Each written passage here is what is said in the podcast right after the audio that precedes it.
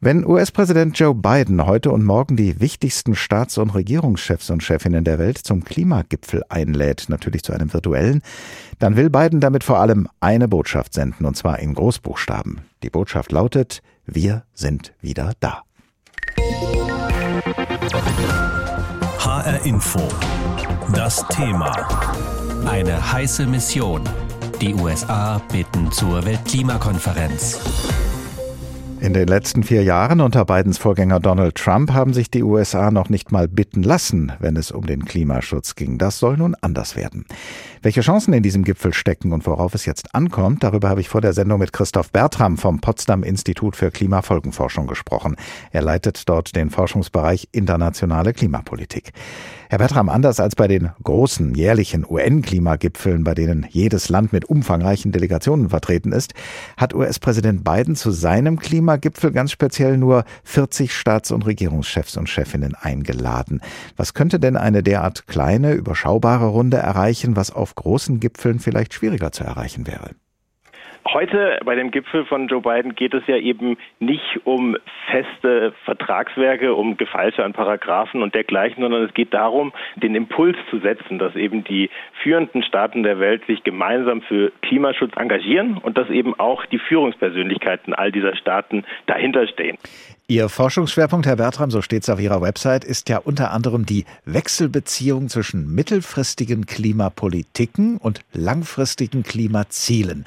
Und das ist wahrscheinlich genau der wunde Punkt, denn ein langfristiges Klimaziel kann man sich ja relativ leicht setzen. China zum Beispiel will bis 2060 klimaneutral werden, die EU und die USA bis 2050 und so weiter und so fort. Aber mit welcher Politik schafft man es, sich solchen Zielen auch tatsächlich zu nähern? Einerseits kann man sagen, es ist doch mal sehr spannend, man hat sich gemeinsam auf ein gemeinsames Langfristziel schon mal geeinigt im Paris-Abkommen, nämlich dass man die Temperaturerhöhung auf zwei Grad, möglichst sogar unter 1,5 Grad begrenzen will.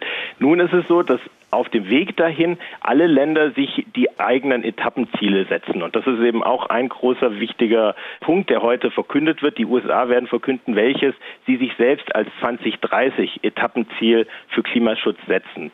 Und das ist eben natürlich auch, auch 2030 ist noch zehn Jahre hin. Das heißt, der nächste Schritt einerseits für die USA, aber eben auch für all die anderen Länder wie die Europäische Union, Deutschland, China, Indien und so weiter, die schon Ziele für 2030 haben, geht es natürlich auch darum, diese Ziele für in zehn Jahren jetzt heute mit Politikmaßnahmen zu untermauern. Wie konkret kann, sollten und müssen die Teilnehmenden da werden auf diesem Gipfel? Wenn wir mal das Beispiel USA nehmen, noch sind die USA weltweit der zweitgrößte Ausstoßer von klimaschädlichen Gasen.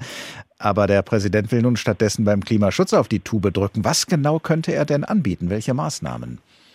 Er wird sicherlich schon mal anbieten, dass es eben bis 2030 zu einer deutlichen Verringerung, weiteren Verringerung der Emissionen in den USA kommen soll.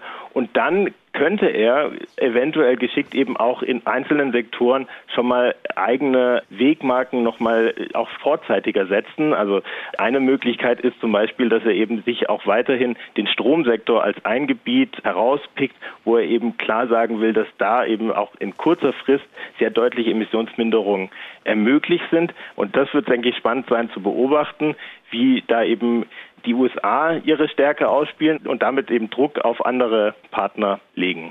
Zum Beispiel auf China könnte ich mir vorstellen, denn noch mehr klimaschädliche Gase als von den USA gehen inzwischen von China aus, wobei ja die chinesische Führung im vergangenen September das für ein Schwellenland sehr ehrgeizige Ziel ausgegeben hat, bis 2060 treibhausgasneutral zu sein.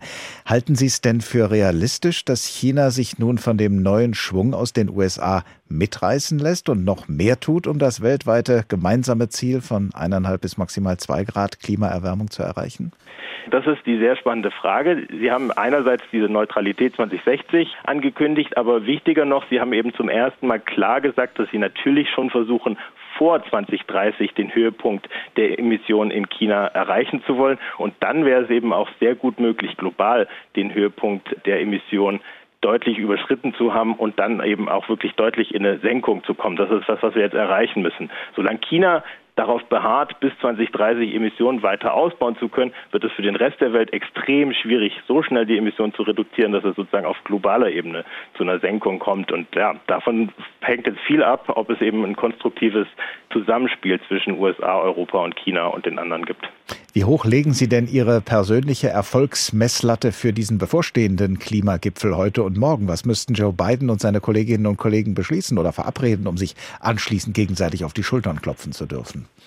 Diese ganz konkrete Verkündung wird sicherlich oder aller Voraussicht nach nur eben die neue Zahl für die USA sein. Da sagen eben viele, 50 Prozent verglichen zu 2005 an Reduktion wären ein brauchbares und auch vergleichen mit den europäischen Zielen ein guter Wert. Letztlich wichtiger ist aber eben die Frage, ob es gelingt, hier eine glaubwürdige, konstruktive Zusammenarbeit zu etablieren, die eben die unterschiedlichen Stärken versucht, in die anderen Länder zu transportieren.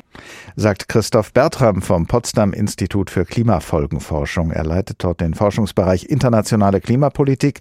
Und vor der Sendung haben wir über das Thema heute Morgen hier in HR Info gesprochen. Eine heiße Mission. Die USA bitten zur Weltklimakonferenz.